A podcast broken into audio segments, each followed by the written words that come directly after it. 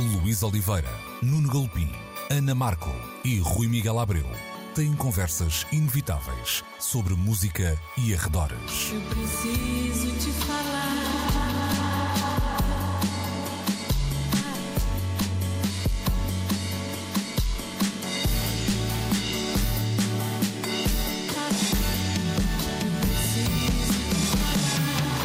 Agora na Antena 3.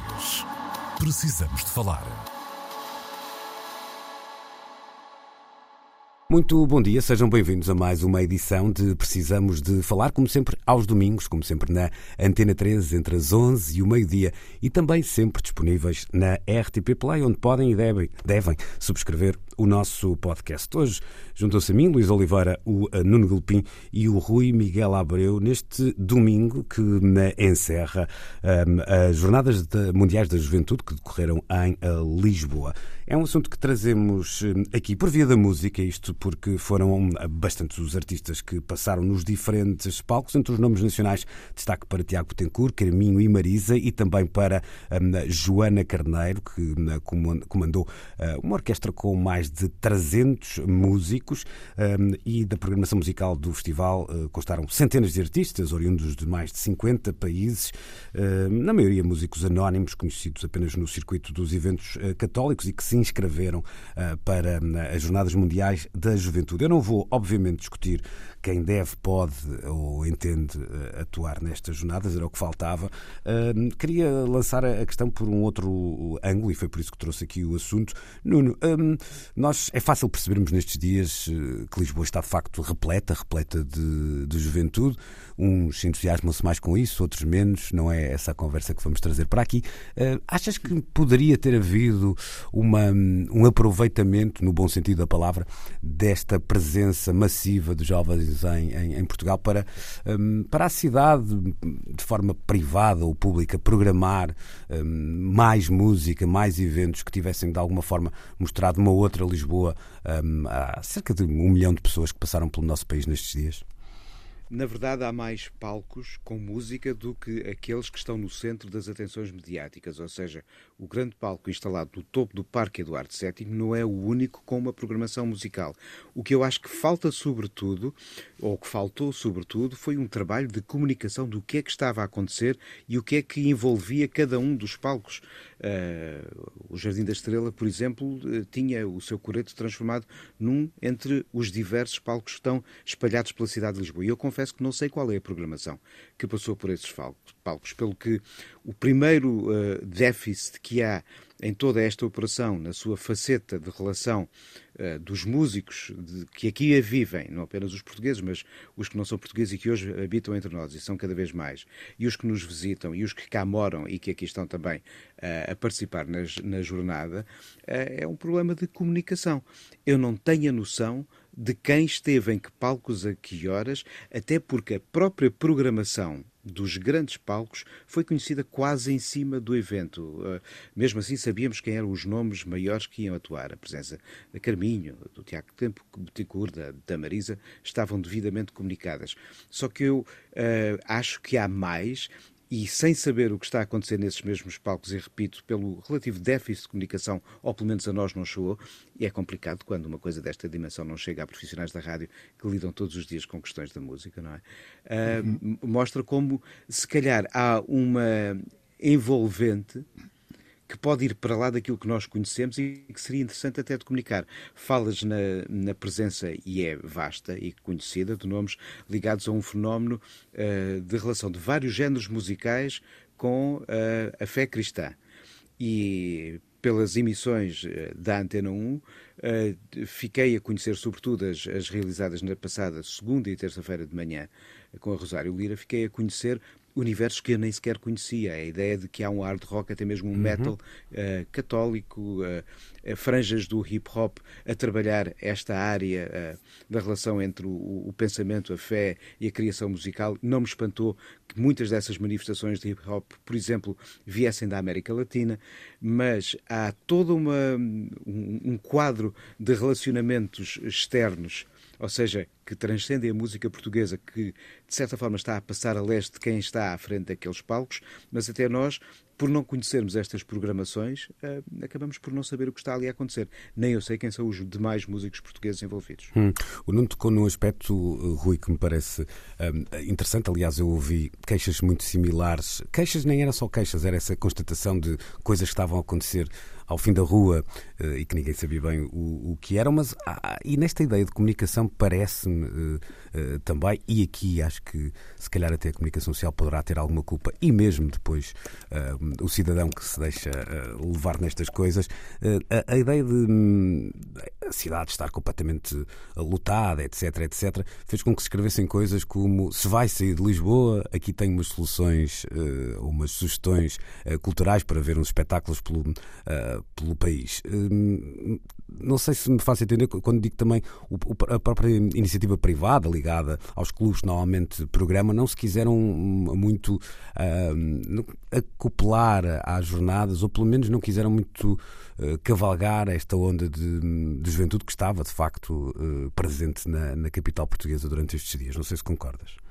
Sim, sim, fica, fica a sensação de que hum, no final, quando se fizerem as contas, e estou a falar desse tipo de contas, hum, de que isto é uma oportunidade perdida. Eu penso que é disso que tu estás a falar. É isso. É isso. Um, ou seja, uh, mesmo em relação a Lisboa, poderia um, e deveria ter acontecido um, que houvesse um esforço de comunicação que mostrasse a, a, toda esta gente que chegou à cidade que há muitas Lisboas, não é? Uh, que não se uh, concentram todas essas Lisboas no, no, no, nos palcos principais, como aquele que está montado no, topo do Eduardo Ricardo VII um, e que se calhar seria uma boa oportunidade para convidar essas pessoas a descobrirem as tais outras Lisboas, incluindo as, as outras Lisboas musicais, e dessa forma retirar o real rendimento de uma oportunidade destas, destas que seria convidar as pessoas a regressarem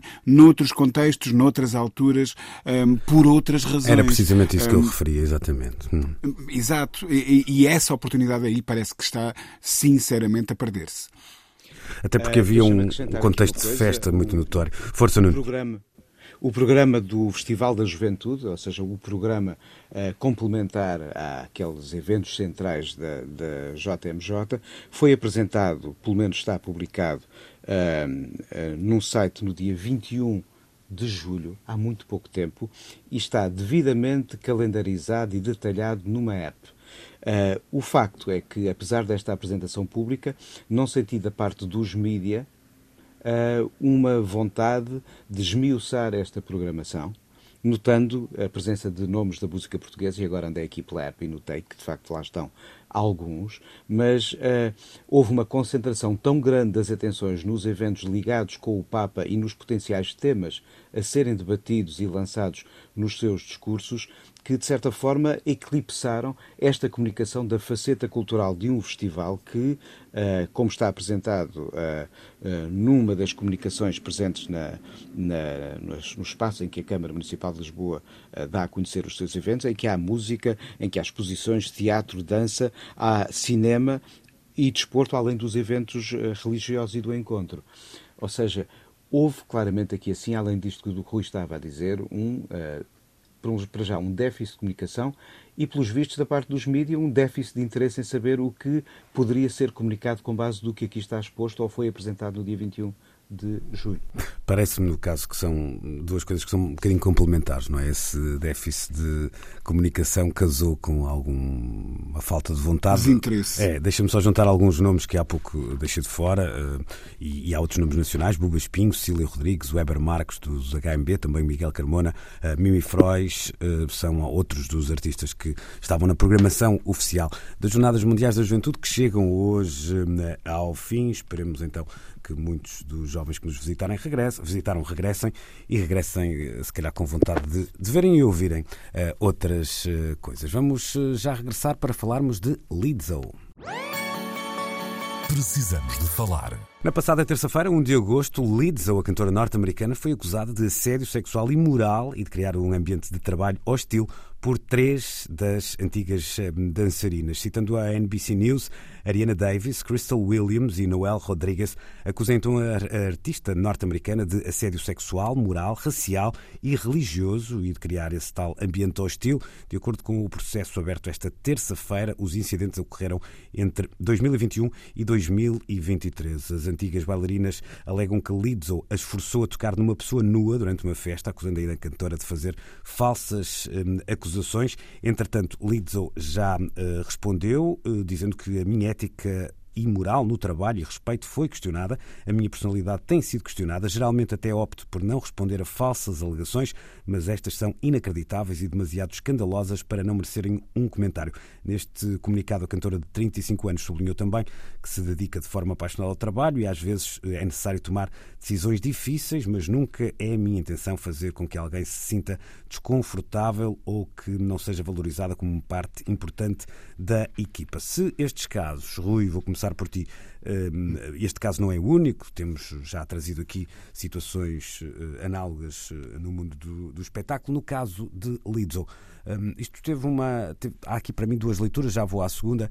Eh, a primeira tem a ver com, com o artista em causa, ou seja, é alguém que tem ela própria assumido um, um discurso muito forte em relação a algumas destas questões e agora vê-se uhum. metida neste turbilhão. A segunda questão, e é aqui que eu também já agora junto os dois, os dois temas, tem a ver com um lado muito entrincheirado, com que depois, como depois estas coisas são discutidas eh, na praça pública, entende-se aqui muitas vezes a praça digital, ou seja, uh, quem tem culpa, quem não tem, e quem está comigo ou está contra mim, e até uma ideia de misturar. Uh, como é que eu ia dizer?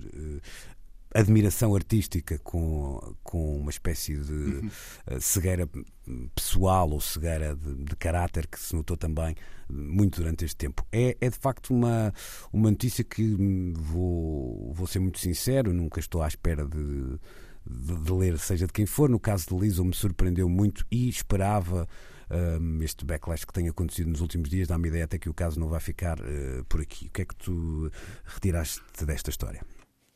Ora bem, hum, em primeiro lugar, os factos. Uma das coisas de que a Lizzo uh, é acusada, a mim parece-me absurda, que é o body shaming de, de, de, dessas pessoas que levantaram esta acusação.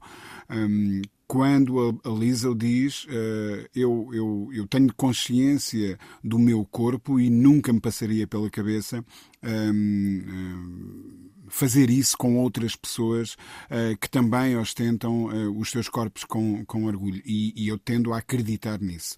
Um, e depois há aqui uma outra coisa. Eu, eu acho que quando este tipo de casos, e agora já não estou a falar especificamente deste caso, mas no geral, no, em abstrato, quando este tipo de casos um, vem a público, há, há quase que uma uh, intenção universal de tomar o partido um, ehm, do agredido uh, e normalmente o agressor é sempre a pessoa em posição de poder, ou seja, a estrela, uh, o, o, grande ator, o grande cantor, o que seja. Um, ehm, mas também a história nos tem ensinado que de vez em quando, um, apesar do estatuto de maior visibilidade, do, do, maior poder económico, etc., estas pessoas às vezes podem também ser vítimas, vítimas deste tipo de, de hum, processos que até podem ser levantados uh, de forma muito injusta, uh, a título de vingança pessoal, uh, uma retaliação exatamente porque alguém é despedido e, e, e considera esse gesto injusto. Um, haverá um conjunto, ou simplesmente para fazer um cash-in rápido, haverá um conjunto de, de razões para, para, que estas coisas aconteçam um, enorme. O que eu sei e que fui aprendendo através através de exemplos variados, é que não devemos correr. Primeiro, eu não sou juiz de coisa nenhuma, mas há esta tentação de, ok, se é a tal estrela, se está em cima do pedestal, se está debaixo do foco de luz, é quase certeza essa pessoa que é a culpada. Um, e, e, e, nós devemos ter muita calma, um, não nos precipitarmos com esse tipo de julgamentos, porque as coisas nem sempre são o que parecem. E, e neste caso específico da Lisa, volto então agora ao caso específico, um, acho que ainda vai a missa no adro uh, uh, e que ainda muita tinta vai correr e vamos perceber melhor o que é que está aqui em causa, acho eu. Olha, deixa-me só corrigir-te aí numa pequena coisa, porque as jornadas dos Mundiais da Juventude ensinaram-te muito pouco. A procissão é que vai no quadro, a missa uh, não sabe nem, obviamente, não sabe obviamente. nem a metade. Estás a ver? Estás muito já, pouco... já confundo para é verdade. Esta, estas coisas todas. Nem, nem ao domingo, que é o dia do Senhor, acerta, já viste? Uh, Nuno, um, há, há, o, o Rui tocava num ponto que me parece importante e, e que tem a ver com o tal lugar de fala e, no caso, um, estas reações, que calhar, foram exacerbadas um, também pelo discurso anterior de Leeds. Ou seja, dá-me ideia que estamos a falar de uma artista que havia muita gente que, estive, que estava à espera que algo acontecesse, mesmo, acontecesse mesmo que não, está, que não, que não tenha acontecido nada. Eu sou como o Rui, também não sou, não sou juiz e não estou a falar aqui das três pessoas que apresentaram a queixa, estou a falar de uma espécie de horda, uh, hora mais uh, anónima, hora mais uh, vocal e, e, e dando o, o, corpo ao manifesto, que, que foi muito rápida também a dizer comentários naquela ideia de, pois o disco, afinal, bem, bem, olha, usando mais uma, uma imagem religiosa, bem prega uh, Frei Tomás, Frei não é? Tomás. Exatamente. Olha, um, eu começo a não reagir a este tipo de notícias por se transformar numa espécie de ruído, às vezes com significados ou resultados ou verdades bem distantes da barulheira que, que cresce. E às vezes há coisas que acontecem e que depois enchem páginas de jornais e espaços de comunicação na rádio e na televisão à volta de nomes e os processos avançam, chegam esses mesmo aos juízes e o resultado, o resultado afinal, ups, não era bem como se contava. Johnny Depp, Kevin Spacey. Depois disto, não tenho mais paciência para ouvir estas histórias. Isso é um lado um bocado também, percebendo o teu lado, também não deixa de ser eh, pode haver depois aí um lado do Pedro e Lobo, não é? E... Hum, Epá, o do Prokofiev é bom, o resto não me interessa. Pois, mas temos de estar atentos. Acho que também temos essa. essa como é que eu dizer? Não, naturalmente, há, há, acusações que são uh, de, de, casos que acontecem e uh, aquilo a que nós habituámos a usar o tag MeToo trouxe à luz do dia uma série de casos gravíssimos perpetrados ao longo de anos, para não dizer séculos, não é? Ou seja, ao longo da história habituámos a ouvir, de facto, momentos em que finalmente houve coragem para falar de situações graves. Só que, ao mesmo tempo, com essas, vão depois surgindo outras que são apenas uh, ruído uh, de. já que quando se fala de uma coisa, agora ela é exacerbada e é comunicada, e nem sempre depois as coisas correspondem ao que é. Por isso eu tenho muita cautela hoje em dia a reagir a este tipo de situações. Há que dar tempo, perceber o que se passou e depois é melhor comentar eh, um pouco mais à frente, não a quente. Sim, e, e, também aqui há um caso que me parece. Um caso, quer dizer, este caso em particular tem uma nuance que me parece uh, relevante colocarmos em cima da mesa, que é hoje em dia o poder mediático de Lizzo, e, e isso é hum, notório num caso como este. Ou seja, uh, tivemos alguns casos de artistas lá, oriundos de um universo mais alternativo uh, que tiveram o seu eco uh, nas publicações mais atentas ao, ao, fenómeno da música. Aqui há um lado muito crossover na, na capacidade de Lizzo chegar a vários públicos que faz com que isto seja notícia em publicações musicais, mas também em, em revistas de jet set, em talk shows desmiolados nos Estados Unidos, e isso faz aqui, cria uma nuvem de fumo grande e, e, às vezes eh, não é só depois a montanha para ir um rato, não é? é fazer extrapolações perigosas e, e até uh, julgamentos de, de, tabacaria, como já alguém disse, uhum. que, que neste caso, e a América em particular, é muito fértil nessa situação, mas com uma artista como o Lizzo, e é interessante também perceber como é que alguém construiu este, eh, este legado de popularidade num curto espaço de tempo eh, e agora terá que lidar com um lado menos feliz dessa, dessa fama, esperando que tudo se resolva e esclareça rapidamente e com, não diria uma certeza, mas com um feeling que talvez mais cedo ou mais tarde este assunto volte à nossa discussão. Já a seguir vamos ao cinema. Precisamos de falar Quem é que precisa de críticos de cinema quando os estúdios eh, podem muito bem uh, garantir que os influencers vão tecer loas aos seus filmes? Esta é mais ou menos, eh, não ipsis verbis, é claro, a pergunta lançada pelo Guardian, que hum, depois uh, refere uma espécie de mudança do conhecimento da crítica para hum, uma espécie de procura desmiolada de bilhetes gratuitos no cinema eh, e isso está a tirar valor à própria eh, experiência e no fundo tem sido algo que se tem uh, notado nos últimos tempos. A estreia de Barbie no Galpim não é, eu diria, uma carta fora de baralho nesta nesta situação que estamos a trazer, ou seja, talvez seja notório mais isso. E há um pormenor nesta história do The Guardian que me parece delicioso, ou seja, de alguma forma havia um convite para que, lá está, esse, esse batalhão de influencers partilhassem uh, toda a informação ou todas as emoções que sentiram na antestreia do filme, sendo que os críticos uh, encarteirados de cinema estavam impedidos de o fazer, tinham um embargo nessas, na divulgação das, das suas críticas e das suas notícias até cerca de 48 horas depois. the times they are changing, não é?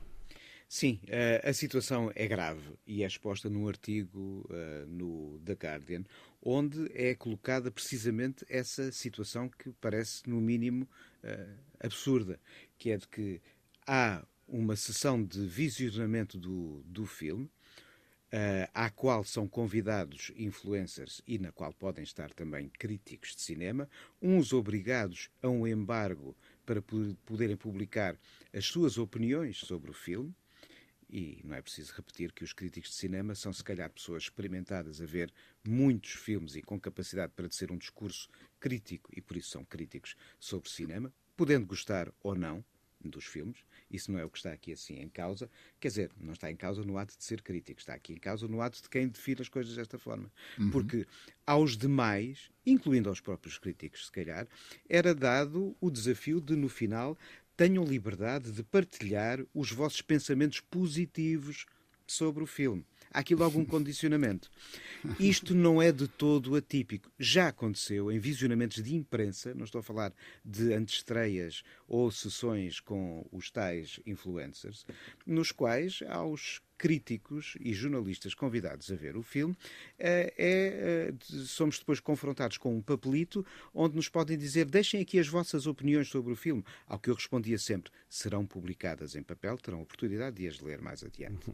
Uh, há aqui, assim, pelo menos nesta parte, uma coerção direta de partilhar pensamentos positivos. Quem são estes influencers? São aquelas pessoas fantásticas que fazem umas fotos ótimas, não quer dizer que as vidas traduzem o ótimo que as fotos mostram nos Instagrams e TikToks da vida, e que, em relação, uh, na sua relação com o cinema, o que têm é esta coisa de estar nos filmes e, como este artigo diz, em muitos casos, depois receberem objetos de merchandise ou uh, presentes lindinhos uh, que, no fundo, são, como no almoços grátis, troca por troca. Deem cá uns sorrisos a dizer que o filme é fantástico e depois aí vai mais um brinde para a vossa fantástica coleção. Hum. Achas, Ora, que, uh... achas que o contexto, ou seja, eu, eu falava no filme da, da Barbie, até a fotografia era, era muito feliz do, do Guardian a ilustrar este artigo. Hum, achas que isto é um um fenómeno, vamos utilizar esta expressão à falta de, de melhor, eh, circunscrito aos uh, blockbusters uh, impactantes, como é o caso do, do, do, filme da Barbie, ou um, achas que isto corre o risco de, de alastrar de forma muito notória um, a todas as antestreias, de, seja no circuito mais mainstream, seja no circuito mais alternativo, porque também há influências mais, influencers mais let feel, vamos dizer assim? Bom, eu desde que deixei a imprensa diária, isso foi em 2014, não tenho frequentado com assiduidade as sessões de visionamento de filmes entre nós, pelo que não sei exatamente como é que as coisas estão a acontecer neste tempo. O que eu sei é que nos últimos anos tinha crescido, em primeiro lugar, uma legião de bloggers, nada contra. Foram espaços de opinião muito interessantes que foram crescendo a dada altura já no século XXI e acredito que ultimamente os tais influencers tenham começado a surgir. Não acredito que nos eh, visionamentos de imprensa, mas talvez nas antestreias, porque é que estão aqueles sítios fantásticos para fazer umas fotos todos diferentes, todos iguais, não é? Uh, usando uma frase que veio de um contexto muito interessante para um altamente desinteressante. Uh, e uh, o que está aqui a acontecer, sobretudo, é a forma como, aos poucos, se é a própria indústria eh, que distribui os filmes e os faz, mas neste caso a distribuição, que é que exibe, é a indústria de exibição, a começar a prescindir de um espaço que durante muitos tempos foi fulcral para a apresentação até de talentos que, se calhar não no primeiro ou no segundo, mas no terceiro ou no quarto, serão até uh, criadores de filmes de alta bilheteira. Um Quentin Tarantino, como este artigo de resto lembra, foi um nome que uh, precisou e assimilou da melhor forma o impacto da crítica para cimentar a sua relação com a indústria e crescer enquanto uh, fazedor de êxitos. Ou seja, a crítica eu duvido que alguma vez uma má crítica tenha atirado ao chão um blockbuster terrível. De resto, os Oscars já deram, às vezes, prémios incríveis a filmes terríveis. Ou seja, não é a crítica que destrói filmes com o potencial de comunicação mainstream, mas agora este desconforto uh, pela presença de opiniões contrárias, quando, pelos vistos, o marketing quer concentrar, sobretudo, o veículo de expressão do que está num filme com base em sorrisos e frases fantásticas, no caso da Barbie, a cor-de-rosa, parece-me grave porque estamos a começar a, a omitir uma parte importante deste jogo que é a capacidade de saber lidar com a opinião. Rui, há aqui um, um lado que casa com, com esta última reflexão do Nuno uh, e que tem a ver com uma espécie de abdicar de um lado mais racional, crítico, se quisermos, em detrimento das emoções. Isto é algo que extravasa o cinema, extravasa a cultura pop, está, está eu diria, muito presente hoje no espaço público tem até algumas raízes no jornalismo, naquelas páginas finais de jornais com as setas para cima e para baixo, uh, do, do, político ou, do, ou, da personalidade A, B ou C, um, e, e, cada vez me parece uma, uma coisa mais evidente, não é? Não tanto um, um tempo para o pensamento, para a reflexão e para a crítica, mas antes um tempo para, para a reação e uma reação simplesmente emotiva, muitas vezes até sem mais nenhum. Uh, mas sem mais nada acoplado que não seja um, um emoji de, eh, de felicidade. isto, sem, sem lastro absolutamente Sem lastro nenhum, é absolutamente é nenhum, é isso mesmo. Isto é, é de facto um, uma como é que eu ia dizer? É, um, é, algo que mais cedo ou mais tarde teria que chegar à cultura pop desta forma e a crítica seria uma espécie de dano colateral? Ou tu achas que ainda há uma, uma hipótese de, de fazer uma espécie de cordão sanitário que, que preserve uh, esse pensamento crítico? Epá, eu, eu, vou responder que espero bem que sim. Claro que sim. Isso já Desejo bem uh, que isso seja o caso, uh, mas tenho sérias dúvidas.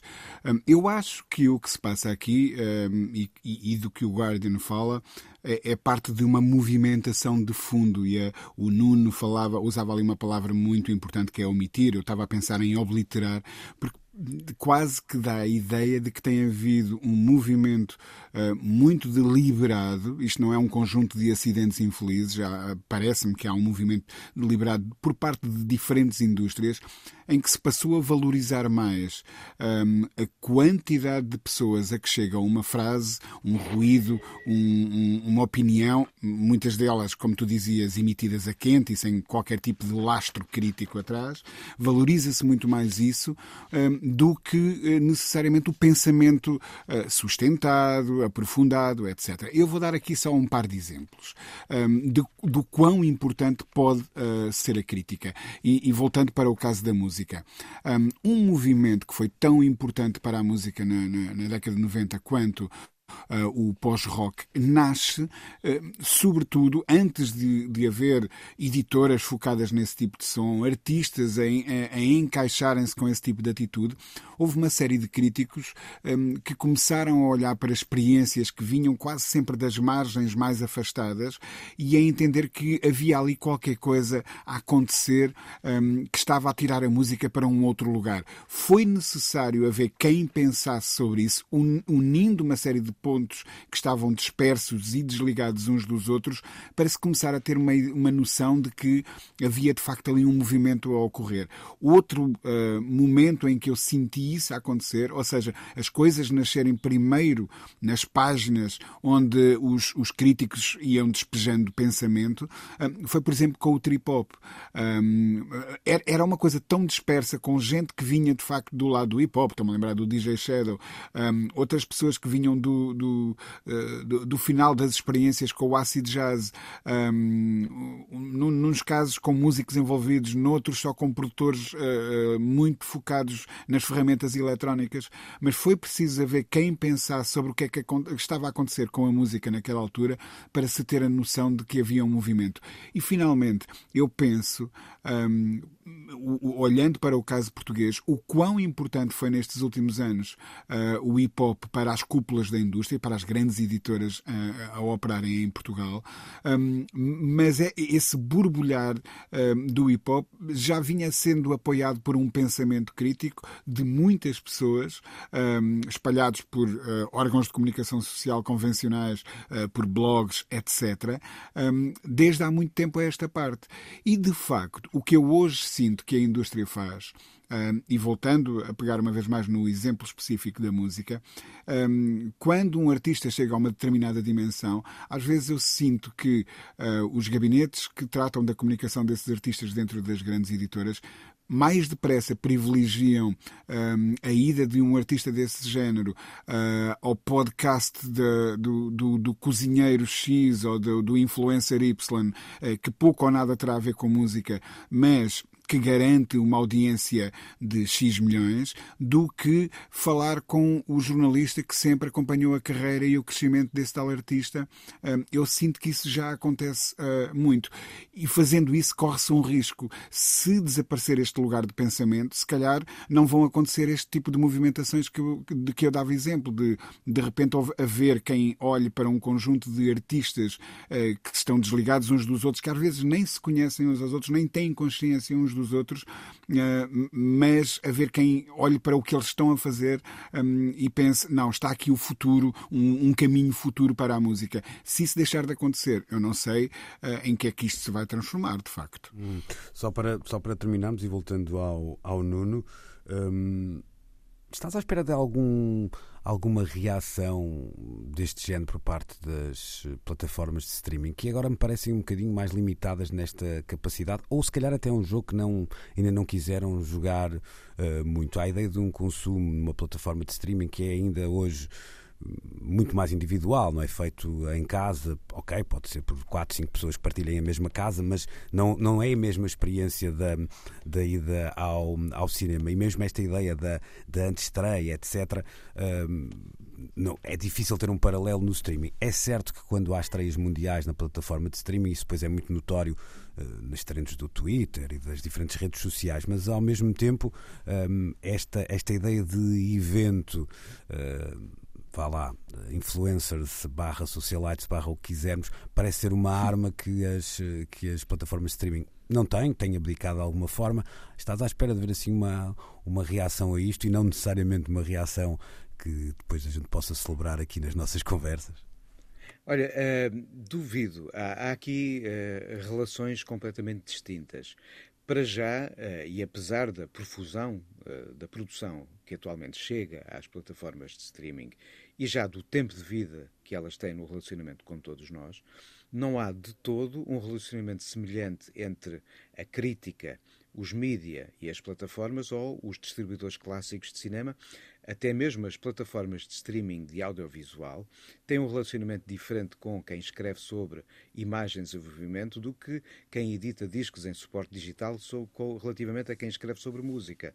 Ou seja, apesar de pontualmente, quando há um Scorsese, quando há um Quaron, quando há um título maior, sim senhor, estabelecer esse relacionamento e aí a coisa normalmente acontecer, muitas vezes, em grandes festivais de cinema que promovem esse tipo de uh, sessões especiais, uh, as plataformas carecem de um espaço físico concreto com capacidade de juntar gente para poder criar eventos que permitam este tipo de confronto, ou pelo menos este tipo de discrepância de tratamento.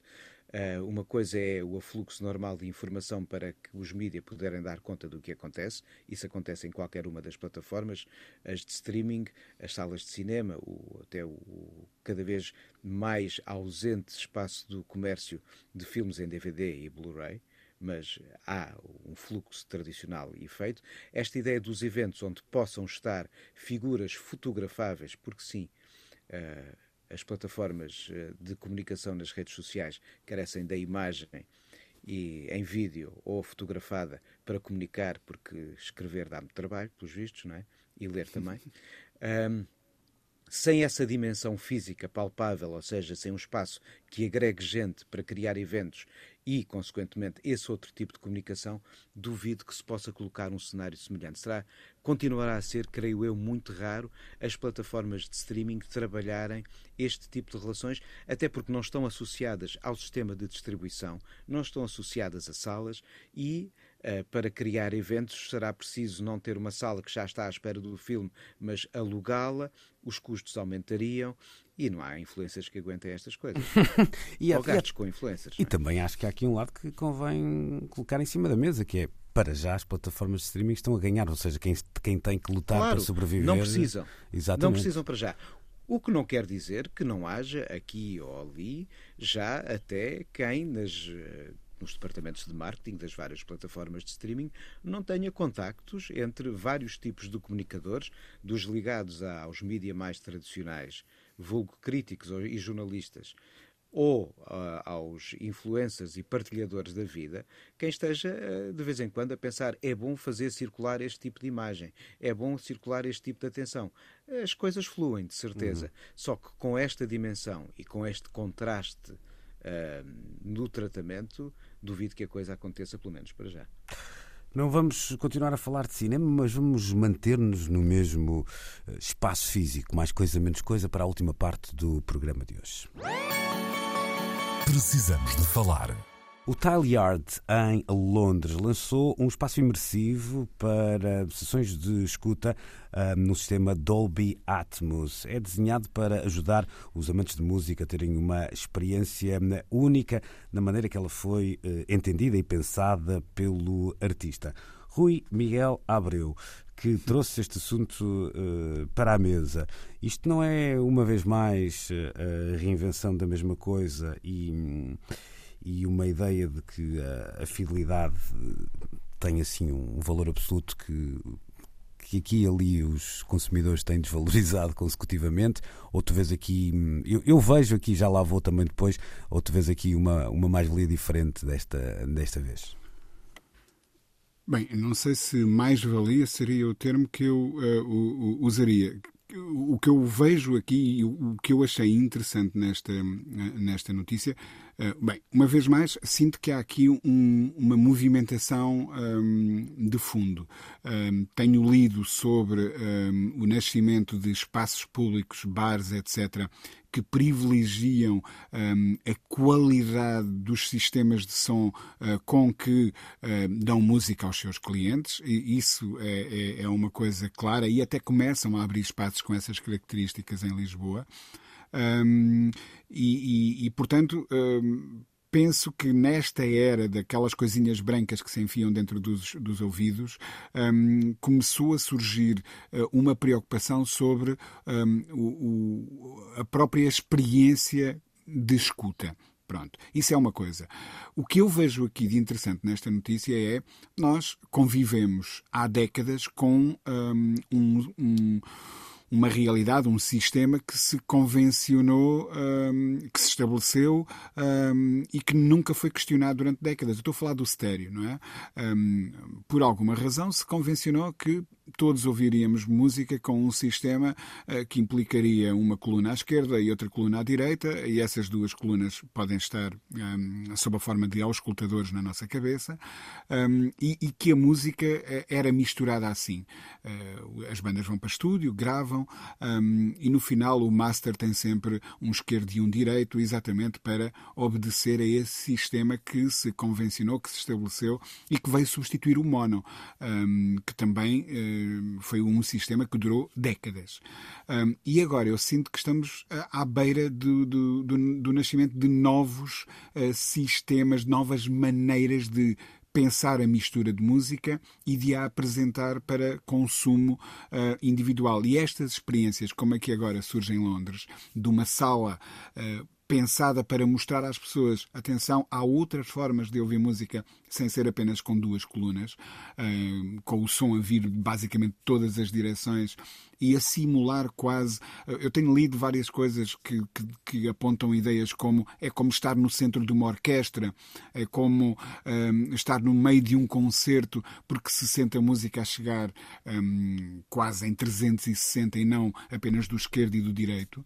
Um, vem de frente, vem de trás, vem de baixo. Tenho, tenho lido descrições desse género. Portanto, o que eu acho é que vai começar a haver um novo, hum, se calhar daqui a alguns anos as pessoas já estão a ter esse tipo de sistemas em casa. Um, e, e, vai começar a haver, uh, se calhar vamos um dia destes entrar numa loja e comprar, uh, isso já é possível, já acontece, uh, por exemplo, quando saem aquelas caixas Pink Floyd com misturas 5.1, em que é possível em casa então fazendo uso dos sistemas de home entertainment, ouvir a música de uma ou outra maneira, mas ainda não é comum todos os discos saírem desta, desta forma. Eu acredito que daqui para a frente, eh, quando uma banda acabar, um artista acabar de gravar um disco em estúdio, um, ehm, os técnicos de som vão ter que apresentar mais do que eh, a mistura final que nós conhecemos e que é lançada em vinil, CD, cassete, o que seja, ou apenas em digital, um, e, e as pessoas vão poder começar a optar por diferentes misturas, diferentes maneiras de escutar e experienciar essa música. Uhum. Acho que é, é para aí que que esta notícia aponta. Hum. Eu, eu Deixa-me algo... acrescentar aqui uma coisa ao que o Rui hum. está a dizer e que de facto é, é, é uma verdade. Sente-se uma movimentação inclusivamente num espaço que é sempre importante quando se repensa qualquer coisa sobre a maneira de escutar ou de fazer chegar a música às pessoas, que é como trabalhar o que já está gravado, como voltar a rentabilizar os enormes, vastíssimos fundos de catálogo, os arquivos eh, que têm canções, têm discos que conhecerão sempre novos ouvintes, a novas gerações, a novas máquinas de, passivas de, de reproduzirem o som nos últimos tempos começou a surgir com cada vez mais regularidade uh, no mercado um formato que é o do DVD, do Blu-ray áudio, uhum. em que os discos, como por exemplo esta semana, esta semana chegou ao mercado uma, uma mistura para Blu-ray áudio, explorando as potencialidades da tridimensionalidade do som, de facto, do Lexicon of Love dos ABC, que é um dos primeiros discos produzidos pelo uhum. Trevor Horn.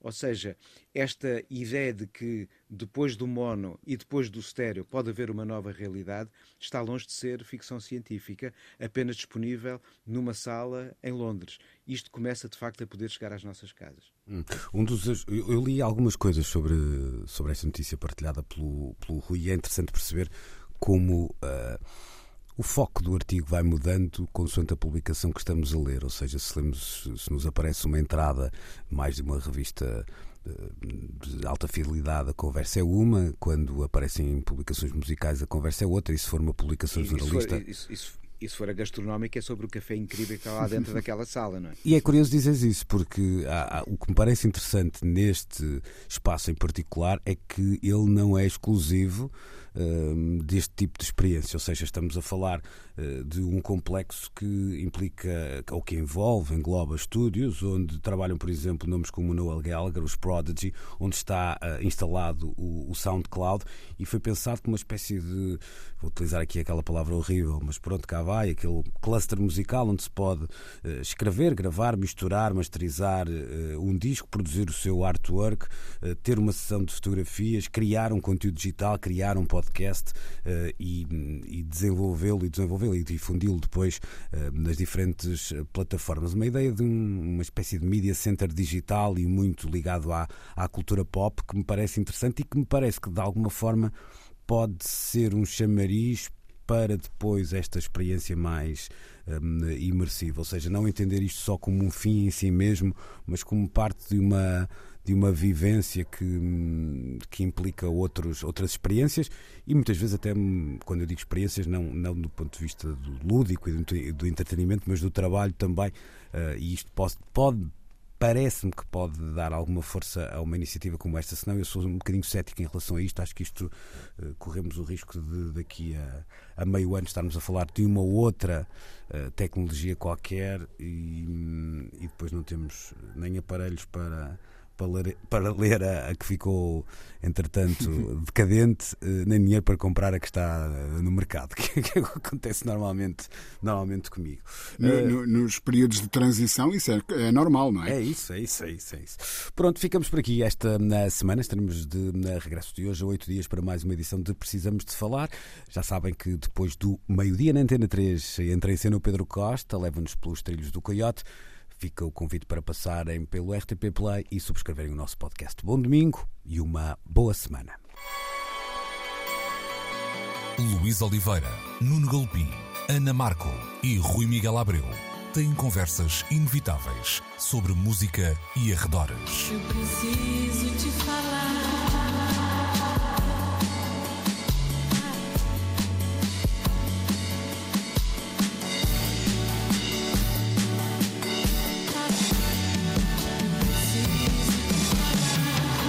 Agora na Antena 3. Precisamos de falar.